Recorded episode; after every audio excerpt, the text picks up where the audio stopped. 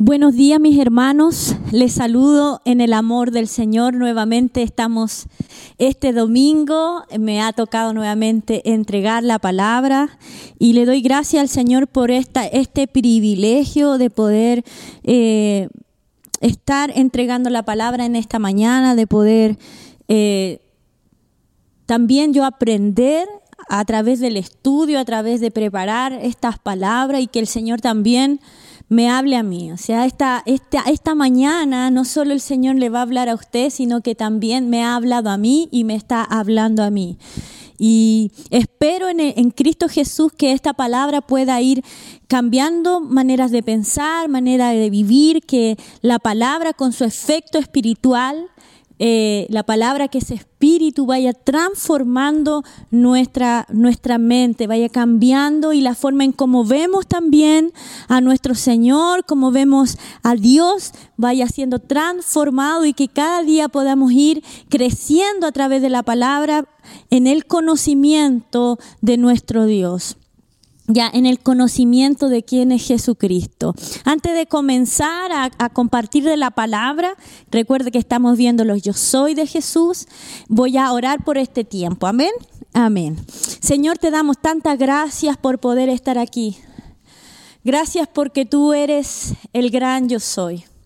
Ese yo soy que quiere revelarse a nuestros corazones. Ese yo soy que quiere mostrar toda su majestuosidad, su grandeza, su soberanía, su perfección, su plenitud, por medio de la palabra que hoy vamos a masticar, que hoy vamos a meditar, que hoy va a ser entregada.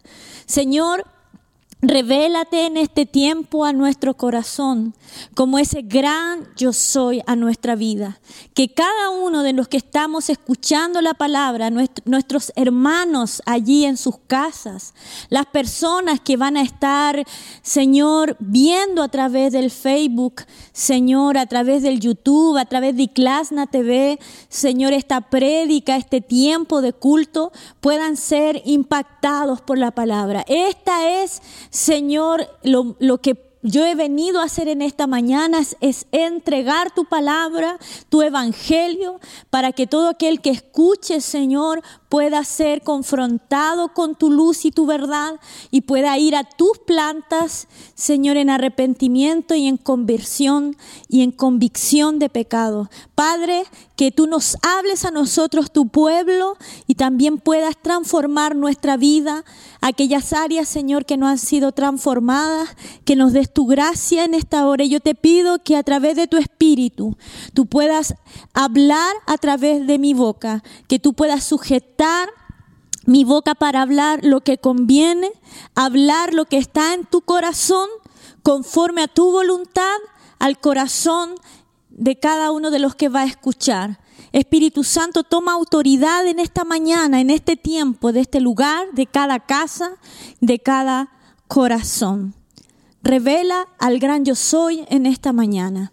En el nombre de Jesús, amén y amén. Como estaba diciendo, eh, hemos estado hablando de los yo soy de Jesús revelados aquí en este libro de Juan. Y vamos a ir al tiro a la cita y la palabra de hoy se llama Yo soy la puerta y el buen pastor de las ovejas. Dos, yo soy en esta, en esta mañana. Vamos a hablar que, que Jesús es yo soy la puerta, Jesús yo soy el buen pastor de las ovejas. Y vamos a ir a la cita bíblica que está en San Juan 10 del 1 al 15. Dice, de cierto, de cierto os digo que, no, el, que el que no entra por la puerta en el redil de las ovejas, sino que sube por otra parte, este es ladrón y salteador.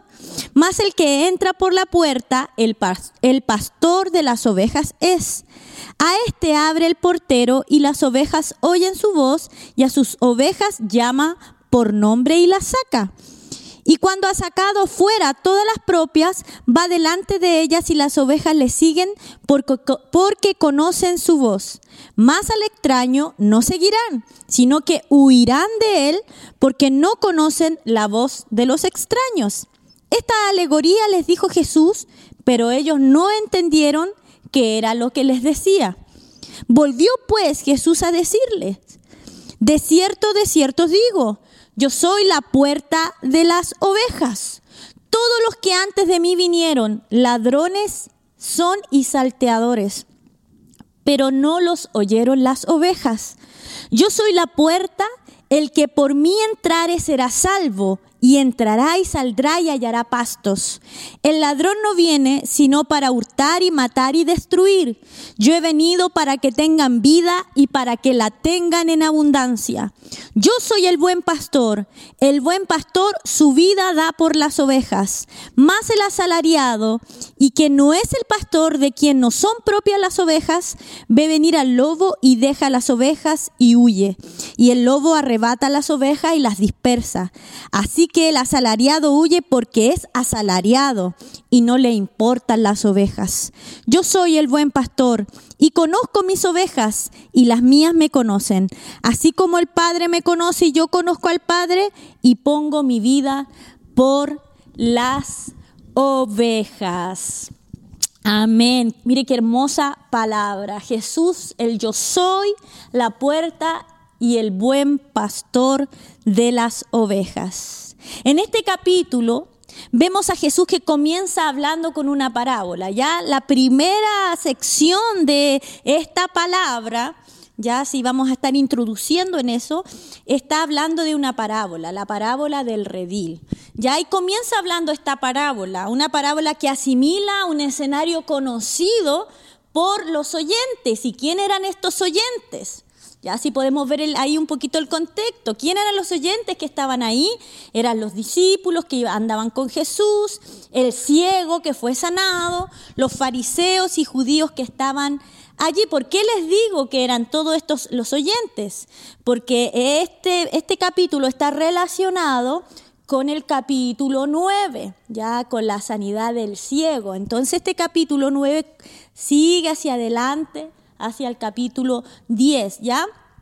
Aquí Jesús les habla de la costumbre pastoril, ya comienza, comienza hablando con esta parábola del redil, que es esta costumbre pastoril para enseñar una verdad profunda a estos oyentes.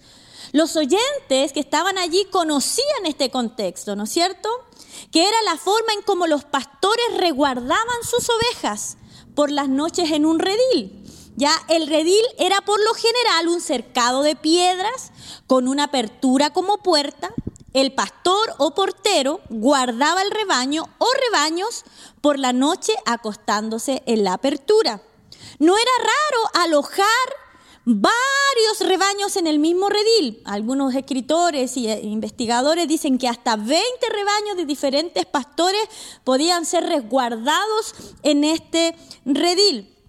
Los pastores traían las ovejas, las metían en el corral y luego se iban a descansar, puesto que el portero siempre cuidaba el redil. ¿Ya? Este portero podía ser un pastor de ovejas, ya podía ser un pastor que, que, era dueño de las propias ovejas que estaban ahí y se podían turnar, o podía ser otro portero que era pagado, ya. Pero también eran varias formas, podía ser el pastor de las ovejas o podía ser un portero. ¿Ya? Los pastores traían las ovejas y las metían en el corral y luego se iban a descansar, puesto que el portero siempre cuidaba el redil. Su tarea era admitir a las personas autorizadas y guardarse de aquellos intrusos que querían entrar a este redil. A la mañana siguiente, el pastor se paraba en la puerta de entrada y con un silbido o una canción eh, y con un silbido, canción o su llamado particular, llamaba a su rebaño. No sé si usted ha visto, bueno, más acá en Chile, nunca hemos, no tenido la oportunidad de ir a Israel para ver cómo es el contexto ahí, pero han visto a los pastores como le hacen a las ovejas aquí en Chile, ya tienen gritos particulares y las ovejas comienzan a correr cuando el pastor comienza a llamarlas con unos gritos. Ya, pero este pastor hacía un silbido, una canción o un llamado particular para llamar a su rebaño. Las ovejas conocían el llamado de su pastor y empezaban a separar de las demás. Recuerden que podían haber 20 rebaños ahí, pero este pastor se paraba aquí en la puerta y comenzaba a hacer un silbido o la canción o el llamado que tenía para esas ovejas en particular, y las ovejas solitas comenzaban a separarse de los otros rebaños. ¿Ya? Y a seguir a su propio pastor. Este caminaba alejándose del redil y llevando a las suyas afuera, en medio de centenares de otras ovejas, las que le pertenecían y oían su voz, le seguían a este pastor. Mire qué hermoso cómo comienza eh, cómo es el contexto de este redil, de estos pastores. ¿ya? Y Jesús quería apuntar, como siempre lo hace Jesús, con esa manera tan práctica, tan hermosa de enseñar una verdad profunda, con algo que para ellos era un contexto conocido, un contexto en donde para ellos era familiar, para enseñar esta verdad profunda. Además, que para ellos que Jesús, los fariseos, los que estaban oyendo ahí, los judíos, eh, Jesús hablara de este contexto, les recordaba también algunas palabras del Antiguo Testamento. Recuerde que nuestro Dios llama a, a nosotros, su iglesia, a todos los que le conocemos como su rebaño como sus ovejas, como su grey. Nosotros somos parte de la grey de Dios, somos parte del rebaño. Y en el Antiguo Testamento Dios llamaba a Israel su rebaño, llamaba a Israel su grey, sus ovejas. Entonces para ello era conocido el contexto, no solo de la vida pastoril, sino que el contexto espiritual, el contexto que Jesús quería darles a entender más adelante. Este discurso que emite Jesús está después y relacionado con la cena del final del capítulo 9, como estaba diciendo yo recién, en que Jesús se encuentra con el ciego que él había sanado ya se encuentra Jesús y este ciego había sido excomulgado, había sido sacado, había sido expulsado de la sinagoga, porque este confrontó en un momento a los fariseos al decirle, ya, recuerda que los fariseos allí, si usted va a capítulo 9, usted ve que le empiezan a interrogar quién fue el que te sanó y le dijo, yo no sé, yo lo único que sé es que antes yo no veía, pero ahora veo. Y le dicen el Señor, le dicen los fariseos, bueno, pero a Moisés conocemos, él le dice, no, sé, pero yo sé que este hombre tiene que venir de Dios porque al fin y al cabo, ¿quién puede hacer estos milagros que él hace? Y miren lo que les dice aquí el, este, este ciego, dice, y sabemos que Dios no oye a los pecadores, pero si alguno es temeroso de Dios y hace su voluntad, a ese oye. Desde el principio no se ha oído decir que alguno abriese los ojos a uno que nació ciego. Si este no viniera de Dios, nada podría hacer. Y ellos le entró esta furia a estos fariseos al verlo, al verse confrontado con estas palabras del ciego para haber sido ciego, para haber sido un simple eh, visitador de la sinagoga y no haber sido un principal en la sinagoga, un fariseo, un estudioso, un, líder espiritual, entendía mucho más las cosas lo que Jesús quería apuntar. Ya, y ellos al verse confrontados por esta verdad le dijeron, tú naciste de todo en pecado y nos enseñas a nosotros. Y dice allí, y le expulsaron. Entonces, esta, esta, este, todo este contexto, esta parábola del redil, el yo soy la puerta, el buen pastor de las ovejas, iba directamente en una confrontación con los maestros que eran ciegos, los maestros ciegos de Israel. ¿Por qué? Porque la mente judía, la mente judía, un pastor era cualquier dirigente espiritual o político. Recuerden que en el Antiguo Testamento ah, le llamaba el Señor a los pastores, a los profetas, a los sacerdotes, al rey. ¿ya? Y hay muchas palabras en donde el Señor comienza a emitir juicio en contra de los pastores de Israel por hacer lo indebido en contra contra de las ovejas. Ya para ellos un, pastor era cualquiera de estos, un dirigente espiritual. El pueblo miraba al rey a los profetas también como pastores. Y estos fariseos se tenían a sí mismos como pastores de Israel. No sabían que no estaban cumpliendo la función pastoral. No sabían que ellos, en vez de acercar al pueblo de, de Dios, acercar a la gente a, a este gran pastor de las ovejas, nuestro obispo y pastor de las ovejas, como dice ahí la palabra, a Jesús, ellos alejaban a la gente del verdadero yo soy, alejaban a la gente de Jesús. Ya, entonces les era muy familiar a sus oídos eh, que escuchar esto. Entonces les chocó al escuchar a Jesús decir estas cosas. Ya, eh, a ellos cuando escucharon hablar y, hablar de, a Jesús de este contexto, venían palabras a ellos como la palabra de Jeremías 23 que habla de los pastores que han hecho mal el trabajo, de Ezequiel 34, de Zacarías 11 entonces Jesús utiliza esta enseñanza para mostrar un contraste entre ellos como falsos y malos pastores y, el, y él que era el verdadero y buen pastor de las ovejas. Ya ellos que se creían eh, la guinda de la torta, ellos que se creían que guiaban, como les dijo Jesús, vosotros creen que ustedes que guían a los ciegos, pero vosotros estás, estáis más ciegos. Ellos estaban ciegos, ustedes creen que son guías de ciego, pero ustedes están ciegos. Y cuando Jesús vio a las multitudes, ya dice que se conmovió allí cuando vio a las multitudes, porque vio a las multitudes y las vio como dispersas, como que no tenían pastor. Entonces estos fariseos que se creían pastores de Israel, pastores del pueblo, no estaban cumpliendo con la labor pastoral porque no conocían al Dios verdadero, conocían la religión judaica, conocían eh, todas sus normas, conocían todo lo que ellos habían agregado a la ley. Ellos eh, eran estrictos para, cumplir los, eh, los mismos mandamientos de hombres que ellos habían hecho, pero no conocían a Jesús, no conocían al Dios vivo, no sabían la, verdadera, la verdadera motivación de Dios, de la salvación que había sido anunciada en el Antiguo Testamento.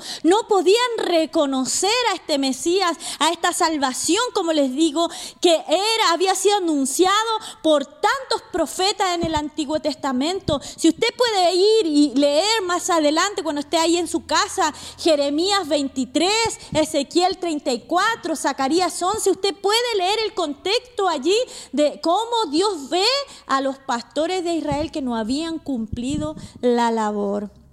Ya, y comenzamos a, quiero comenzar a desarrollar ya esta, esta palabra, ya, comenzando como desglosando un poco esta parábola del redil, que está de eh, San Juan, de lo que hablamos, 10 del 1 al 6. Vemos que inmediatamente, inmediatamente, perdón, comienza el Señor con estas palabras, de cierto, de cierto digo. Estas palabras, de cierto, de cierto digo, son palabras que usaba el Señor para que a lo que Él iba a hablar para decir que lo que venía a decir él era de algo de muchísima importancia. De cierto, de cierto te digo, dándole el sentido de mucha importancia a lo que más adelante él iba a hablar. Jesús hace aquí entonces un contraste. De cierto, de cierto os digo que el que no entra por la puerta en el redil de las ovejas, sino que sube por otra parte, ese es ladrón y salteador.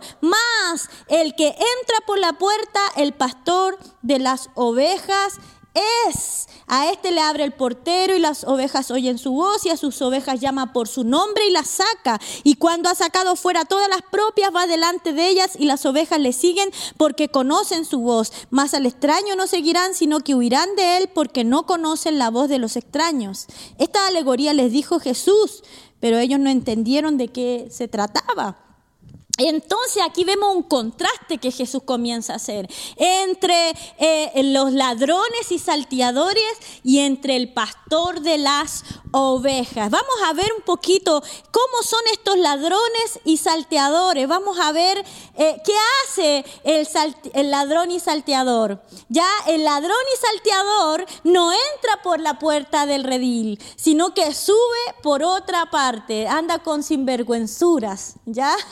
entra por otra parte porque no es el verdadero pastor de las ovejas. En ese tiempo, como estaba hablando un poquito de la introducción, había un pastor que se ponía, un portero que se ponía en la puerta para resguardar allí eh, a las ovejas para que no entrara ningún extraño allí. Y como estaba este pastor puesto, siendo como eh, un impedimento para que cualquier persona entrara, porque la puerta de entrada de, los, de las ovejas eh, e, estaba abierta, ¿ya?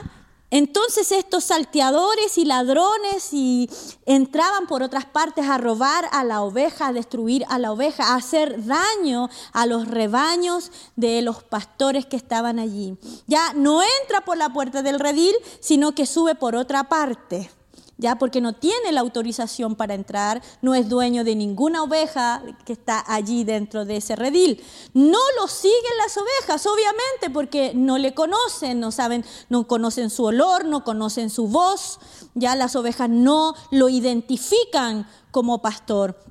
Ya no conocen su voz y huyen las ovejas de este salteador, ya eh, de, este extraño. Dice allí, eh, más al extraño no seguirán, sino que huirán de él, porque no conocen la voz de los extraños. Mire que, mire qué hermoso como el Señor Jesús nos quiere enseñar algo tan importante. Como el Señor nos quiere decir que como Dios nos conoce a nosotros y como nosotros debemos conocerle también a Él. No un conocimiento simplemente superficial, sino que un conocimiento profundo de un estar con Jesús, de un estar con este buen pastor, de un estar en intimidad para reconocer la voz del verdadero pastor. Ya las verdaderas ovejas del Señor, las que han entrado por la puerta del redil, eh, son las ovejas del Señor y pueden reconocer la voz del pastor. Y entonces el pastor de las ovejas, ¿qué pasa con el pastor de las ovejas?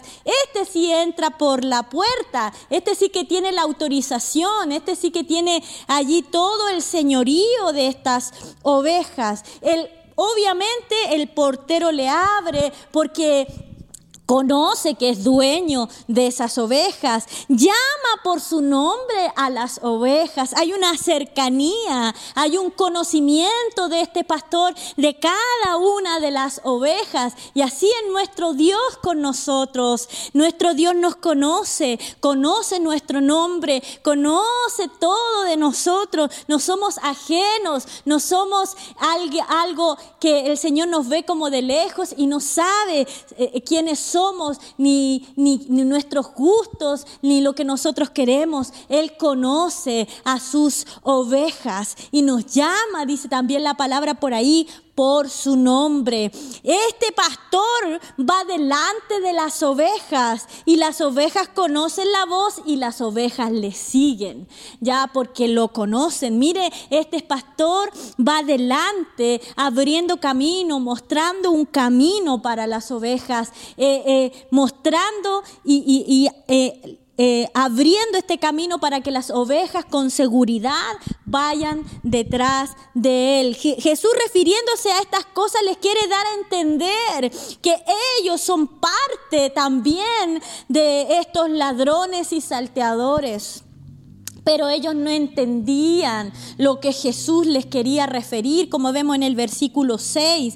¿ya? Y este contraste lo utiliza para dar claridad qué significa el ser la verdadera puerta de entrada, ya para la salvación y para enseñar qué sería un, qué sería un buen pastor para las ovejas. Esto lo utiliza el Señor para después entrar en la enseñanza más profunda. Él, con esta parábola del redil quiere usar algo simple, un contexto conocido para apuntar no solo a la mente, sino apuntar al corazón, que al, escuchar ellos esta, esta parábola asimilar, oh, tal vez nosotros somos esos falsos pastores, esos, esos salteadores, pero ellos no entendieron lo que Jesús quería decirles.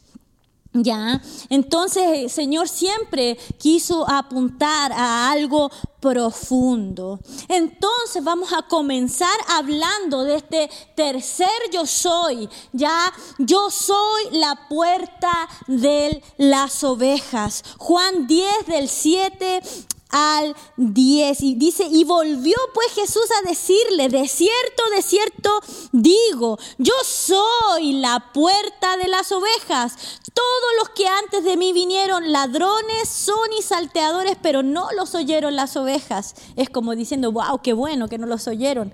Yo soy la puerta, el que por mí entrare será salvo, y entrará y saldrá y hallará pasto. El ladrón no viene sino para hurtar y matar y destruir. Yo he venido para que tengan vida y para que la tengan en abundancia. Él es la puerta. Jesús dice, yo soy la puerta de las ovejas. Yo soy el que me pongo allí en este redil para resguardar, para cuidar, para proteger para impedir que ningún ladrón pueda entrar, ningún salteador pueda entrar a hacerle daño a estas ovejas. Yo soy la puerta, dice el que... Dice, de cierto, de cierto digo, yo soy la puerta de las ovejas. El que por mí entrare será salvo y entrará y saldrá y hallará a pastos. ¿Qué significa entonces que Él sea la puerta para, el, para ese tiempo y para nosotros? Que Jesús es la única entrada para entrar en el reino de Dios. Es la única entrada para tener comunión con el Padre. Es la única entrada para el redil de las ovejas de Dios, para este rebaño de todo el mundo. Por ahí más adelante en este mismo capítulo eh, dice, yo traeré algunas ya que no son de este redil, aquellas también debo traer y oirán mi voz y habrá un rebaño y un pastor. ¿A qué oveja se refiere? A todo el mundo, a todos los que no pertenecían al pueblo de Israel. Ahí entramos tú y yo. Ya Él es el único autorizado para hacer la verdadera entrada a la salvación. Jesucristo es la puerta para que nosotros podamos escapar del pecado y ser resguardado del pecado. Recuerde que las puertas sirven para resguardar las casas, para resguardar un lugar. ¿No es cierto? Cuando está abierta una puerta y están abiertas todas las puertas pueden entrar los ladrones. Pero si está cerrada la puerta y hay alguien puesto en la puerta, difícilmente puede entrar un ladrón, a no ser que este ladrón mate allí a la persona, pero cuando hay una persona, está cerrada la puerta, no puede entrar el ladrón, no puede entrar. Entonces, la, este, Jesucristo es la puerta para escapar del pecado. En el momento en que uno entra al reino de Dios, huye del pecado. Ya entonces nos, resguarda el Señor, cierra Él la puerta y nos cuida para que el pecado no se enseñoree de nosotros. Cristo es la puerta de seguridad. El que por mí entrare será salvo. Y la palabra salvo allí tiene una connotación mucho más amplia. Eh, también habla de seguridad habla de, estar cubierto. Ya la palabra salvo no es solo salvar de la salvación eterna, sino cuidado, resguardado, seguro.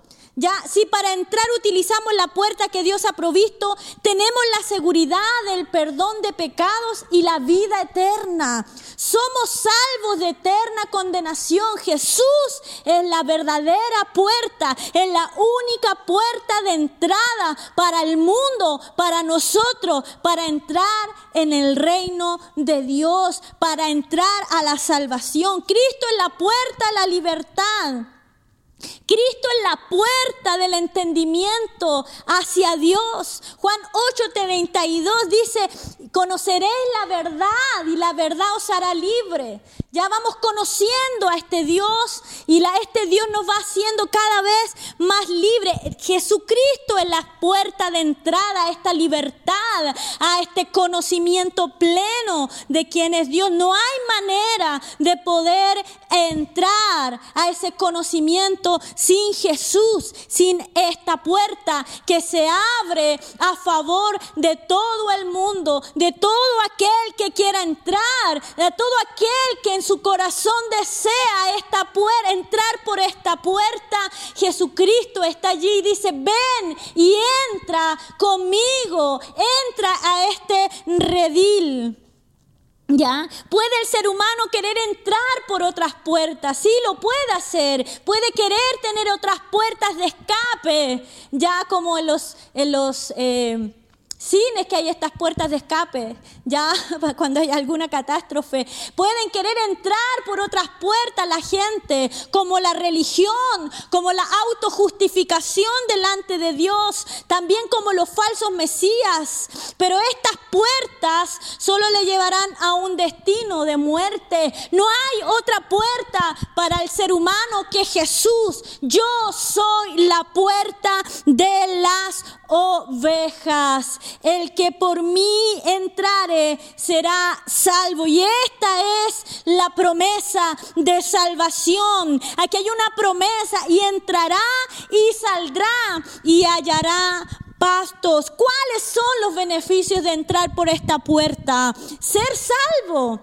El gran objeto de la venida y de la misión pastoral de Jesús es traer salvación a todo el mundo, no es otra cosa. Yo he venido para que tengan vida y la tengan en abundancia. Yo he venido para rescatar lo que se había perdido, no solo a Israel, sino que a todo el mundo, a todo aquel que se acerca a Jesús con un corazón rendido será salvo. Esta es la misión pastoral de Jesús.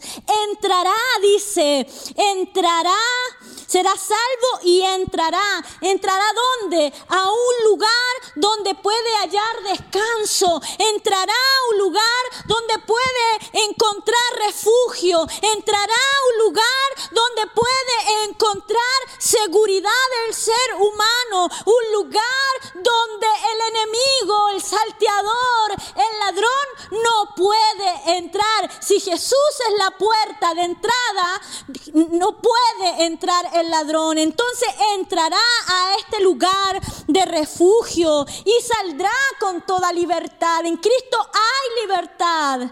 Ya Jesús no nos oprime. Ya saldrá y hallará pastos, como dice allí el Salmo 23, 2. Ya voy a ir ahí el Salmo para leerlo. Salmo 23, 2.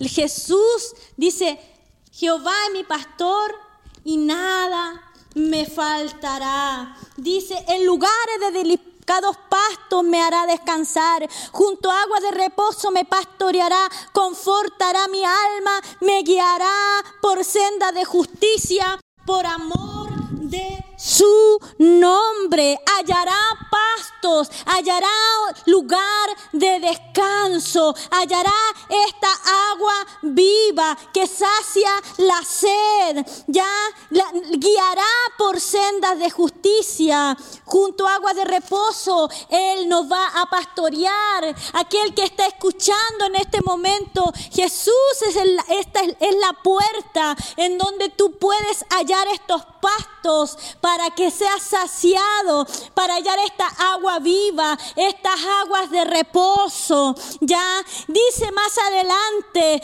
yo he venido para que tengan vida y la tengan en abundancia. Yo puse aquí esto, dice, creo que este versículo aquí es un pivot, un pivote como le llaman algunos. Ya es un eje central de lo que Cristo está comunicando. Aquí como que resume lo que Jesús hace. Eh, eh, la salvación que Él nos trae, toda esta vida abundante por medio de Él, por medio de entrar por esta puerta. Ya es un pivot, un eje pivot, es un eje central de lo que Cristo está comunicando. Es la esencia del Evangelio. Su misión en venir a esta tierra, tierra es a rescatar y librarnos de la potestad de las tinieblas. Yo he venido para que tengan vida y para que la tengan en abundancia, no para que la tengan en poca vida, si no tenga mucha vida. Y comienza uno, la vida eterna comienza aquí desde el momento en que nosotros conocemos al Señor y entramos a su reino por medio de la confesión de fe de que Jesús es nuestro Señor y nuestro Salvador. Por eso hago un llamado a aquellos que no han conocido al Señor, que tú hoy puedas hacer una decisión por Cristo para que Él sea tu vida abundante.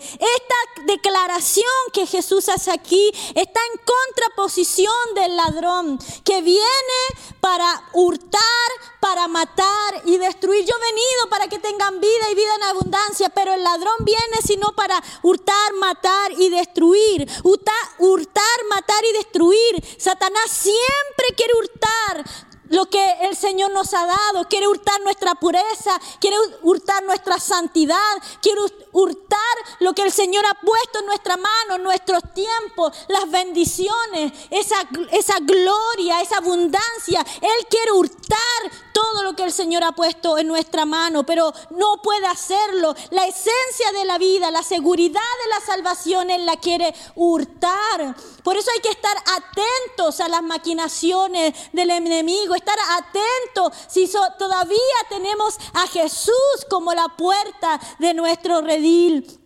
Ya, dice, eh, los cristianos no debemos temer a este ladrón, pues Jesucristo lo venció en la cruz. Satanás viene para matar el amor y la fe, para destruir la vida, el hogar, y si le fuere posible, el alma en la eterna condenación. Esto es lo que hace Satanás con aquellos que no conocen al Señor. Y esto va a ser una lucha hasta que nosotros vayamos en gloria con el Señor, que partamos de esta tierra. Va a una lucha campal contra nuestra vida. Satanás va a levantar todos sus argumentos, todas sus, maquinaciones, todos sus dardos de fuego del maligno. Recuerde que la lucha no es contra sangre ni carne, sino contra potestades, contra gobernadores de las tinieblas, contra principados que se levantan contra la vida de nosotros. Por eso que Pablo hablaba ahí en, en Efesios 6, que nosotros debemos estar revestidos de toda la armadura, bien atentos a estas maquinaciones. Pero ¿sabe qué? Si nosotros estamos atentos, Satanás no puede hacernos nada. Porque si tenemos a Jesús como nuestra puerta, nos afianzamos a Jesús, tenemos a Jesús como nuestro Salvador, Él nos guarda, nos cuida, nos protege de las acechanzas del maligno. Eso es lo que ha querido venir a hacer Satanás. Pero Jesús le dice, yo he venido para que tengan vida y vida en abundancia. Si tú te afianzas a Jesús, si tú te afirmas a esta puerta, si te dejas que esta sea la puerta de tu vida siempre y no echas mano de otras puertas, siempre vas a tener triunfo y victoria en el nombre de Jesús. Y vamos a ver el cuarto yo soy. Ya vimos la puerta. El cuarto yo soy es yo soy el buen pastor. Juan 10 del 11 al 15. Ya eh, dice, yo soy el buen pastor y aquí lo enfatiza. El buen pastor su vida da por las ovejas y sigue contrastando el Señor entre el bueno y el malo, entre el asalariado y entre el buen pastor, entre la verdadera puerta y las falsas. Ya eh, más el asalariado y que no es el pastor de quien no son propias las ovejas. Mire lo que hace este cochino. Dice, ve venir al lobo y deja las ovejas y huye. Y el lobo arrebata las ovejas y las dispersa. Así que el asalariado huye porque es asalariado y no le importan las ovejas. Yo soy el buen pastor y conozco mis ovejas y las mías me conocen. Así como el Padre me conoce y yo conozco al Padre y pongo mi vida por las ovejas. Podemos ver aquí nuevamente el contraste, como les dije recién, entre el buen pastor y estos pastores asalariados, ya estos salteadores.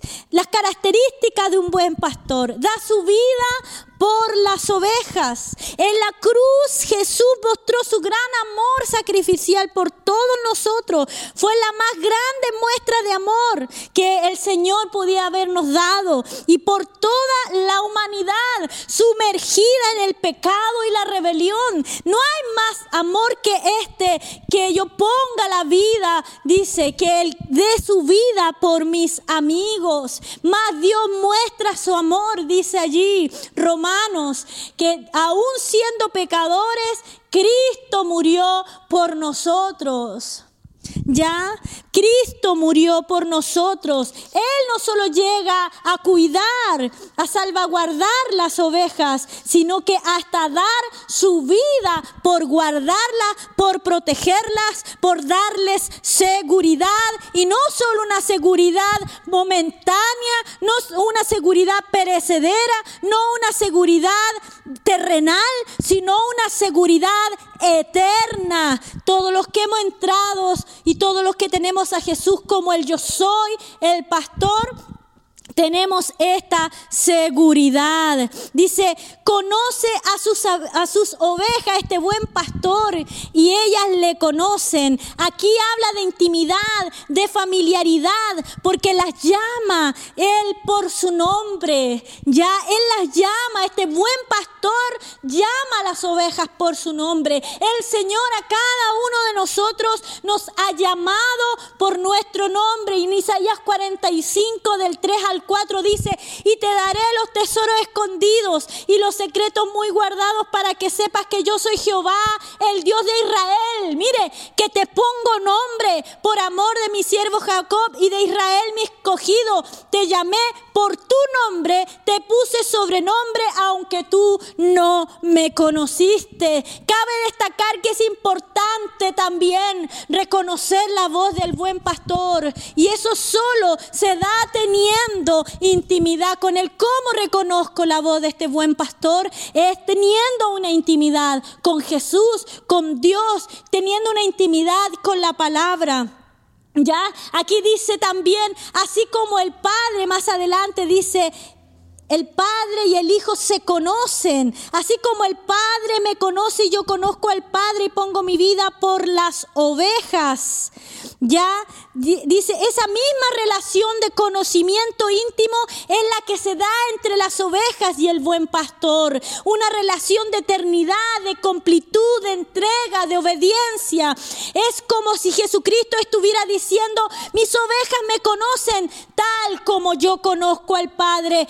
Es un conocimiento creciente y gradual que nosotros vamos teniendo con el Señor. Este buen pastor no abandona las ovejas en el primer indicio de peligro, sino que las resguarda, las protege y las alimenta.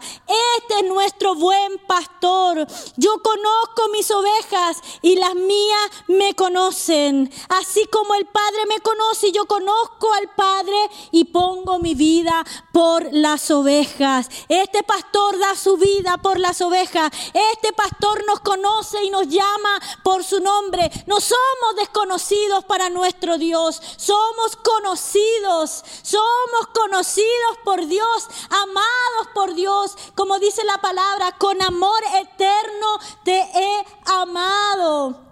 Amén. Entonces vamos a ver el contraste de cómo es un asalariado ahora. Vimos el buen pastor para poder reconocer a un buen pastor. ¿Ya? Características del asalariado. Del 10, del 12 al 13 dice, más el asalariado, perdón, y que no es el pastor de quien no son propias las ovejas, ve venir al lobo y las deja y deja las ovejas y huye y el lobo arrebata las ovejas y las dispersa. Así que el asalariado huye. ¿Por qué? ¿Por qué huye este asalariado? Porque es asalariado y no le importan las ovejas. El asalariado no es el pastor de las ovejas. Abandona las ovejas al ver el peligro. No le importan las ovejas. Huye al ver venir al lobo. No le importa el, el daño que el lobo les pueda hacer a las ovejas. ¿Y por qué no le importan las ovejas? Ahí mismo lo dice, es clarito, porque son asalariados. Las riquezas de este mundo son el objetivo de este pastor. El salario, han asumido el cargo de pastor como un negocio, como medrar y enriquecerse. Son asalariados todos los que aman el beneficio más que el oficio. No les importan las ovejas porque no aprecian el valor que éstas tienen ante los ojos de Dios, pues por rescatarla de la muerte eterna, el Señor envió a su Hijo a morir en una cruz. Estos asalariados solo buscan lo suyo, el, el beneficio propio, como lo vemos con estos pseudo pastores, pseudos apóstoles que se levantan para predicar un evangelio diferente, para sacar todo de las ovejas, para estrujar la vida de las ovejas, para dejarlas muertas de hambre a las ovejas, como dice ahí Ezequiel, que a la que estaba eh, eh, enflaquecida más, más le sacaron la carne, la lana, no tuvieron compasión, no tuvieron piedad, no la tienen. Así son estos falsos pastores asalariados. Entonces, hermanos amados, cuidado con los falsos pastores, cuidado con los falsos maestros. ¿Qué hacer? Aquí puse yo para no caer en las manos de estos asalariados, de estos que buscan solo su beneficio propio, no como el Señor Jesús que da su vida por las ovejas.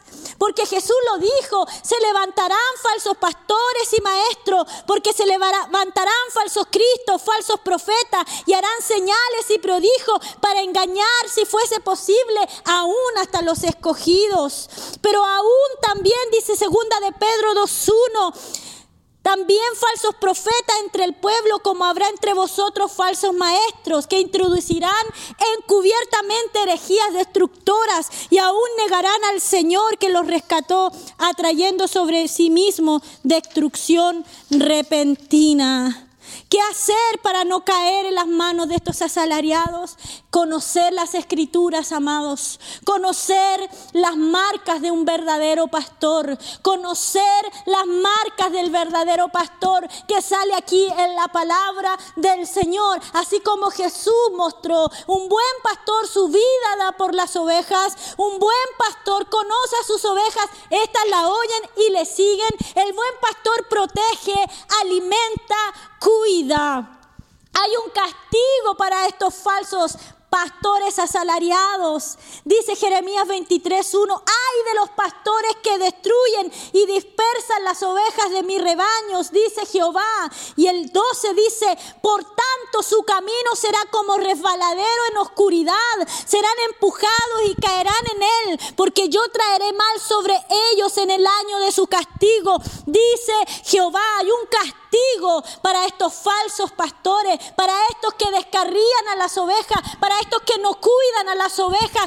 no ven la perni quebrada, como dice ahí en Ezequiel, no las cuidan, sino que sacan provecho de las ovejas.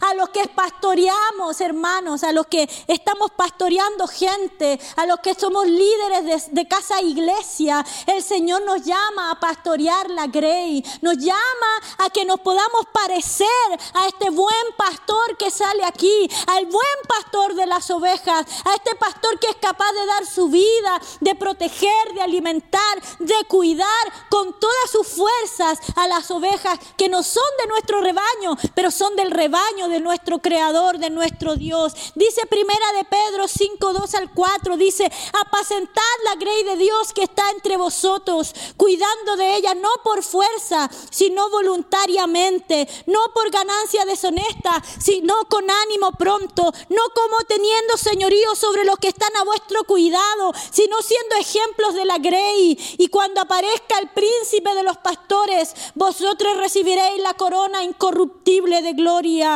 Hechos 20, 28 dice, por tanto mirad por vosotros y por todo el rebaño en el que el Espíritu Santo os ha puesto como obispo. Y obispo aquí habla de pastores para apacentar la iglesia del Señor, la cual él ganó por su propia sangre. Qué importante es entender lo que estamos a cargo de casas iglesia, de lo que pastoreamos a vidas ya lo que hemos sido llamados para llevar a otros a Jesucristo, cada uno de nosotros, ya los que pastoreamos, importante entender que el Señor ganó estas ovejas con su propia sangre. Entonces debemos imitar a este buen pastor que da su vida por las ovejas. En conclusión, ¿qué hace entonces el buen pastor? Este yo soy que es la puerta, este yo soy soy Jesús que es el buen pastor.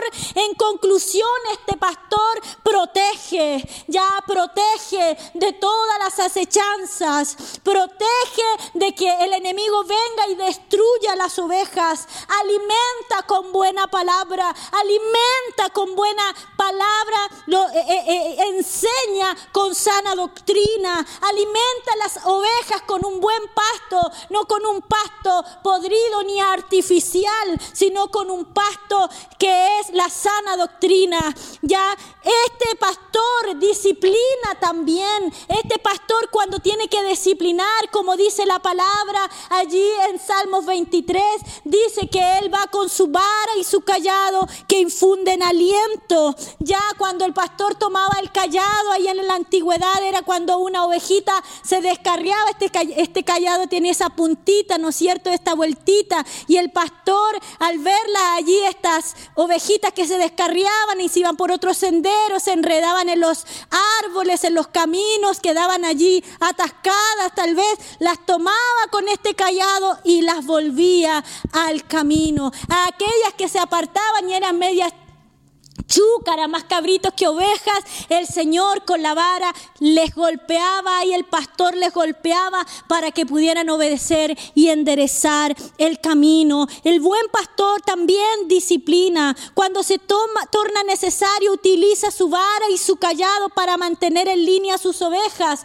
y asegurarse de que no harán nada malo. A los seres humanos se nos comparó con las ovejas a nosotros. Por eso es que Jesucristo como buen pastor lleva la vara para las ovejas necias y el callado para las descarriadas. Ya el buen pastor dirige, va delante de sus ovejas y la guía a buenos lugares, a buenos pastos, a buenas aguas donde las puede hacer descansar. Todo un buen pastor, todo buen pastor tiene que hacer esto, llevar a las ovejas a un lugar de descanso.